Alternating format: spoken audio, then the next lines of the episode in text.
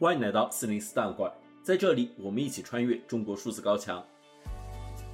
网民的声音一直是中国数字时代关注焦点之一。尽管中国的言论审查和舆论管控日趋严峻，国家对公民的监控也无处不在，但我们依然可以看到那些不服从的个体，顶着被删号、被约谈，甚至被监禁的风险，对不公义勇敢发出自己的声音。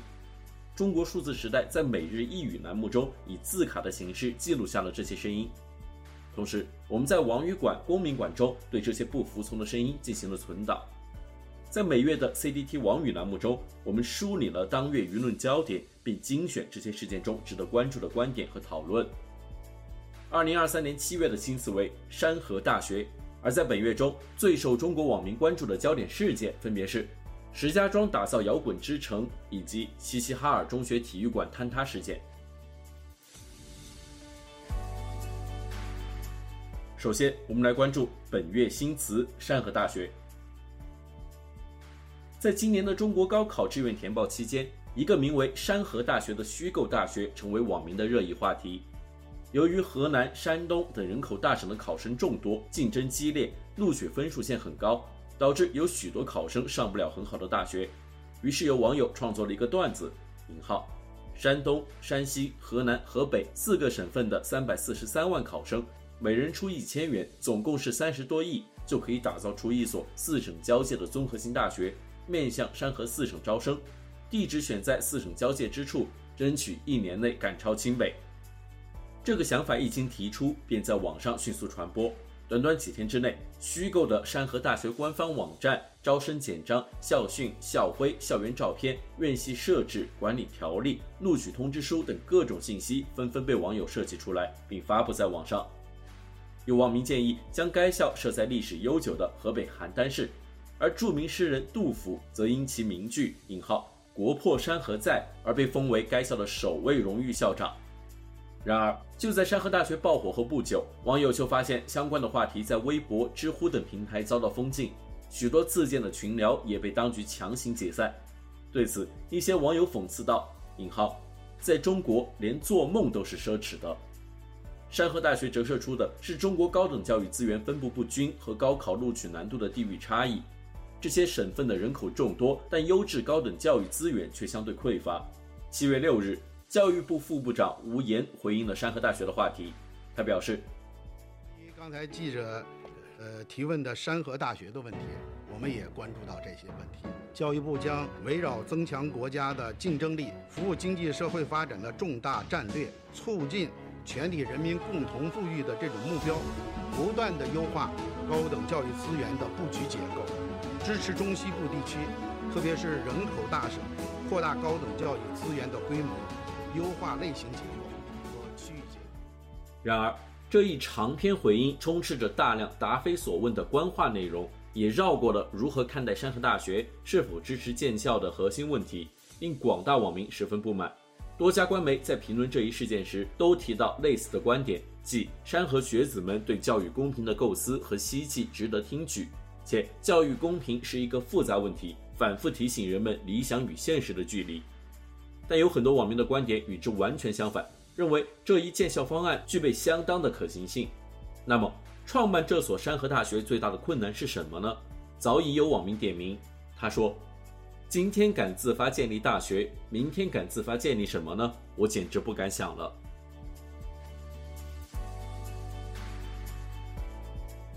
网语焦点。七月最受中国网民关注的焦点事件，分别是石家庄打造摇滚之城和齐齐哈尔中学体育馆坍塌事件。我们将选取这两起事件中值得关注的观点和讨论。首先，我们来关注石家庄摇滚之城中的相关讨论。近日，石家庄官方宣布将打造摇滚之城，这一消息在中文互联网上引起了广泛的关注和舆论的争议。微信公众号作者维州这样评论：“他说，这是一个现代常有的悲剧。如果你要更多成功，就要不断确保自己不成功。被全社会误解和反对并不可怕，可怕的倒是人们接受、承认和效仿起来，从而完全消解了摇滚的先锋意义，把它吞没为现有秩序的一部分。”网友马飞飞评论说：“支持摇滚常态化。”考虑到可能打扰其他乘客，因此建议在摇滚常态化的基础上实行静态摇滚。网友方不知评论说：“当他们要打造和艺术文化有关的东西时，这东西实质就已经死了。”网友斯威格死于昨日世界评论说：“要杀死那个石家庄的石家庄人，被石家庄人民政府重用了，整件事都相当摇滚。”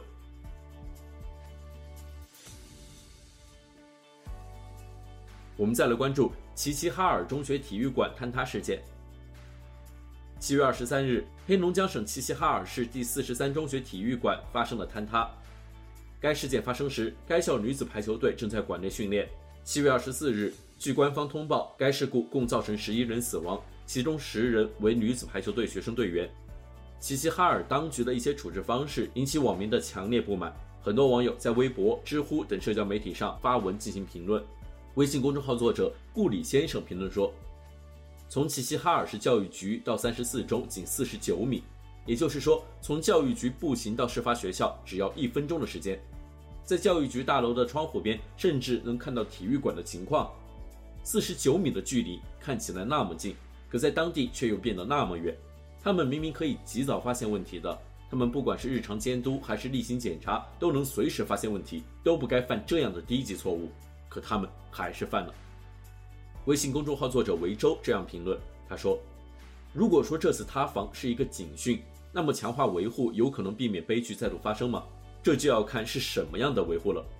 事实上，在这次悲剧发生三天之前，齐齐哈尔刚刚宣布安全生产二十万人大培训百日行动顺利收官，效果显著。这么说吧，如果这些真的管用，那这座体育馆就不会日积月累已成危楼，还没被人察觉。”在文章《我最好的朋友全走了》一份不完整的齐齐哈尔坍塌遇难名单中，作者文武这样写道：事发之后，特别是看到那名失去女儿的父亲冷静讲述齐齐哈尔当地对待这些失去孩子家属当维稳对象对待的寒心举动，让我们深深感受到了身为大国小民的卑微。在悲剧面前，明明是灾难受害者的我们，在他们眼里竟然瞬间变成了社会的不稳定因素。成为稳定压倒一切中的一切。微信公众号作者宋志标这样评论：“他说，